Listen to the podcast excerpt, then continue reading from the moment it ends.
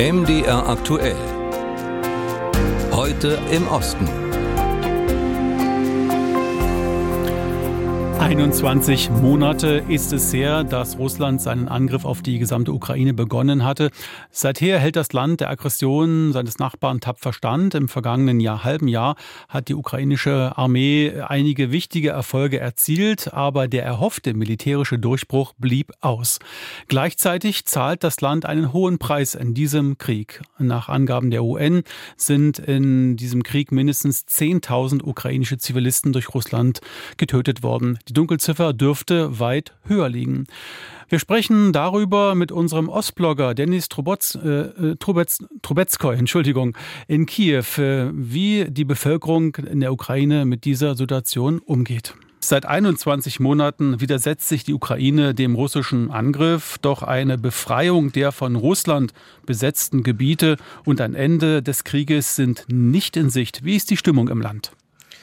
Dieses Jahr ist natürlich schon eine gewisse kalte Dusche, das muss man schon sagen, weil also man die Ukraine wussten, dass es höchstens wahrscheinlich äh, war, dass der Krieg in diesem Jahr wirklich zu Ende geht, aber tief im Herzen ganz egal, äh, wovon die Offiziellen gewarnt haben, hat man natürlich gehofft, dass dieser Durchbruch, dieser angesprochene Durchbruch wirklich kommt und dass er eben nicht gekommen ist. Das ist natürlich äh, etwas, was äh, was einfach dazu bringt, dass die Menschen die Realität endgültig endgültig akzeptieren mussten. Die Realität ist, äh, dass dieser Krieg vermutlich die nächsten Jahre weitergehen wird. Das ändert äh, natürlich nichts an der grundsätzlichen Entschlossenheit äh, der Menschen, weil die Lage und die Weiterführung dieses Verteidigungskampfes einfach absolut alternativlos ist. Aber natürlich ist es eine depressivere Stimmung als zur gleichen Zeit im letzten Jahr nach militärischen Siegen in, Bezirke, in Bezirken Kharkiv und nach der Befreiung von Kherson. Und es ist ein natürlich ebenfalls es eine Herausforderung für die Menschen, einfach äh, diese Realität endgültig zu akzeptieren. Mhm. Es gab ja eine große ukrainische Gegenoffensive in diesem Jahr und die hat nicht die erwünschten Erfolge gebracht. Welche Gründe gibt es dafür aus ukrainischer Sicht?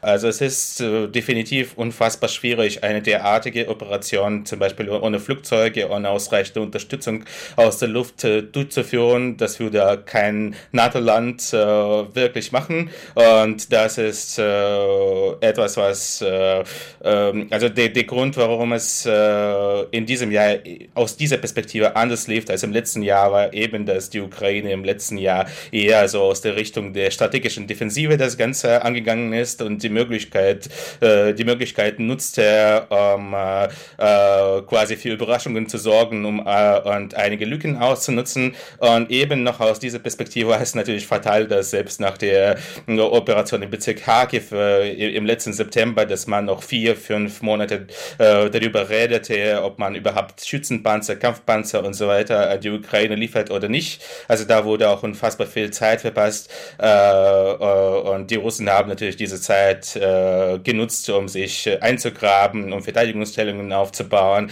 Äh, und ja, das hat alles quasi zusammengepasst und am Ende sind wir halt äh, dort, wo, sie, wo wir sind. Und nun steht der zweite Kriegswinter bevor. Im vergangenen Winter äh, hatte Russland ja massiv die ukrainische Energieinfrastruktur bombardiert. Womit rechnen die Ukrainer für diesen Winter und wie bereiten sich Politik und Gesellschaft darauf vor?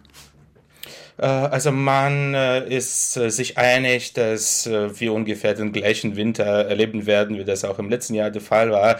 Also es ist den Menschen natürlich absolut bewusst, dass, dass wir jetzt vor Beginn einer neuen Angriffswelle, dass wir quasi unmittelbar bevorstehen. Deswegen ist es natürlich in den letzten Wochen und sogar Monaten so gewesen, dass die Leute geschaut haben, wie ob sie ja genug Powerbanks haben, ob sie sich noch einen Generator besorgen können und so weiter und so fort. Also das ist das Thema, das definitiv präsent ist. Um es kurz zusammenzufassen, also mir und allen Menschen hier ist bewusst, dass wir mehr oder weniger mindestens mit den Umständen zu tun haben werden, wie das auch im vorigen Jahr der Fall war.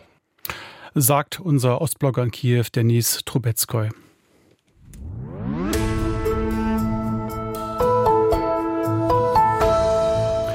In ganz Europa verlieren die Kirchen an Mitgliedern. Das ist auch in Ungarn so. Dort bezeichnen sich immer weniger Menschen als römisch-katholisch. Gleichzeitig spielen das Christentum und die Kirche aber eine wichtige Rolle in der Politik der rechtspopulistischen Fidesz-Regierung. Manche Gläubige sind damit nicht einverstanden. Wie sie das zum Ausdruck bringen, dazu Cornelia Kisch und Ulrike Schult. Immer weniger Menschen in Ungarn bekennen sich zur katholischen Kirche. Heute sind es nur noch gut ein Viertel der etwa 10 Millionen Ungarinnen und Ungarn. Das zeigen die Zahlen der vor kurzem veröffentlichten Volkszählung von 2022. Vor gut 20 Jahren gab noch etwa die Hälfte der Menschen an, katholisch zu sein. Den Religionssoziologen Istvan Komorasch und seine Fachkollegen überrascht das nicht. Wir hatten schon lange auf diese Trends hingewiesen, aber weder die Regierung noch die Kirchen haben uns geglaubt oder wollten uns nicht glauben. In der Kommunikation der Regierung von Viktor Orban heißt es dagegen, Ungarn unterscheide sich von den westeuropäischen Ländern, es sei nämlich ein christliches Land, das die christlichen Wurzeln Europas bewahre.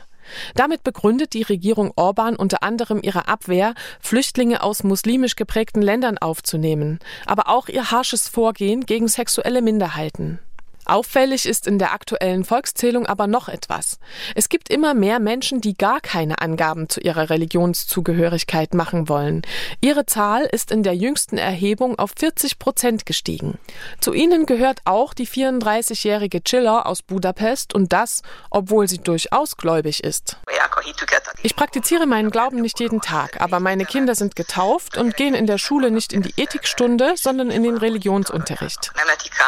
Chiller sieht den Demokratieabbau durch die Orban-Regierung kritisch. Deshalb, so sagt sie, wolle sie auch nicht, dass ihre Religionszugehörigkeit bei der Volkszählung erfasst wird. Jeder Nerv in meinem Körper protestiert dagegen, dass ich der Regierung einen zusätzlichen Grund liefere, mich als Christ zu bezeichnen und dies dann als Grundlage für ihre Hasspolitik zu nutzen. Deshalb möchte ich die Zahl der Christen im Land nicht erhöhen, zumindest nicht in der Statistik. Religionssoziologe Komoras schätzt, das sei nur einer von mehreren möglichen Gründen dafür, dass so viele Menschen die Angabe verweigert haben. Auch Protest gegen die Institution Kirche allgemein sei denkbar oder dass die Befragten ihre Religiosität als Privatsache betrachteten. Ungeachtet dessen beharren Viktor Orban und seine Fidesz-Partei darauf, die Menschen in Ungarn hielten stärker an der christlichen Tradition fest als andernorts in Europa.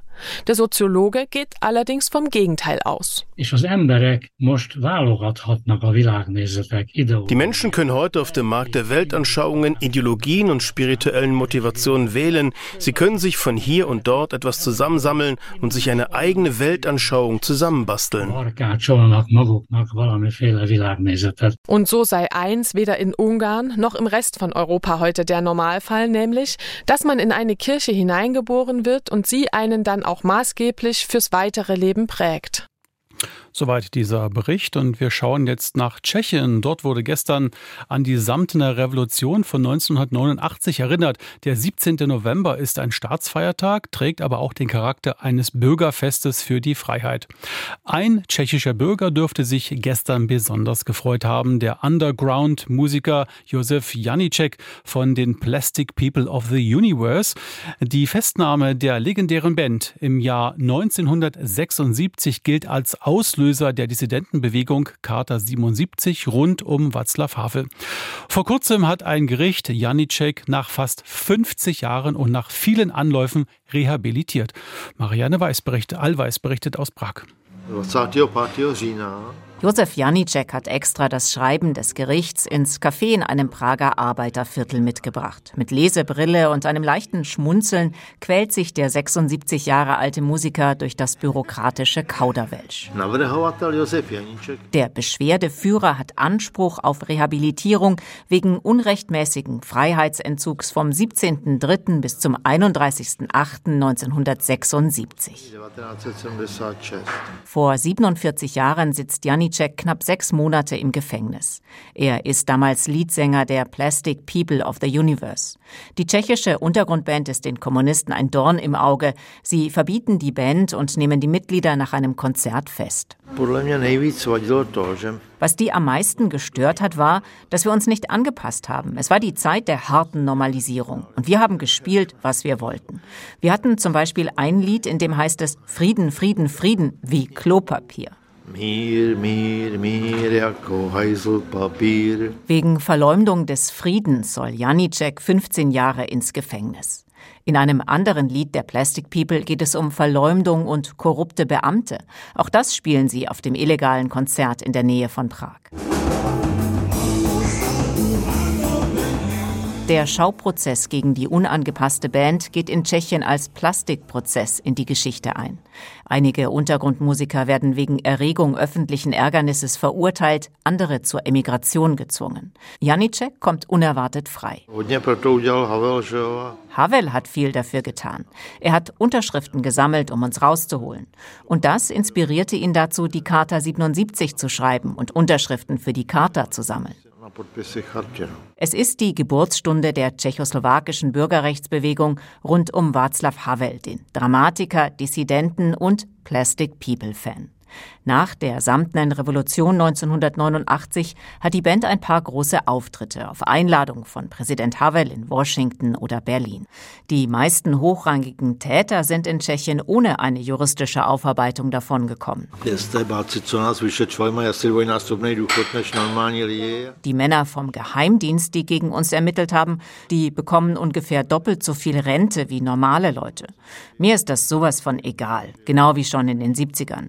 Ich beschäftige mich mit anderen Dingen, zum Beispiel mit Musik. Ja, Marianne Allweis war das mit ihrem Bericht und das war unser wöchentlicher Blick in den Osten Europas. Mehr Informationen zu allen Themen diese Woche und weitere Geschichten und Hintergrundinformationen von dort finden Sie im Netz unter mdr.de slash Osteuropa.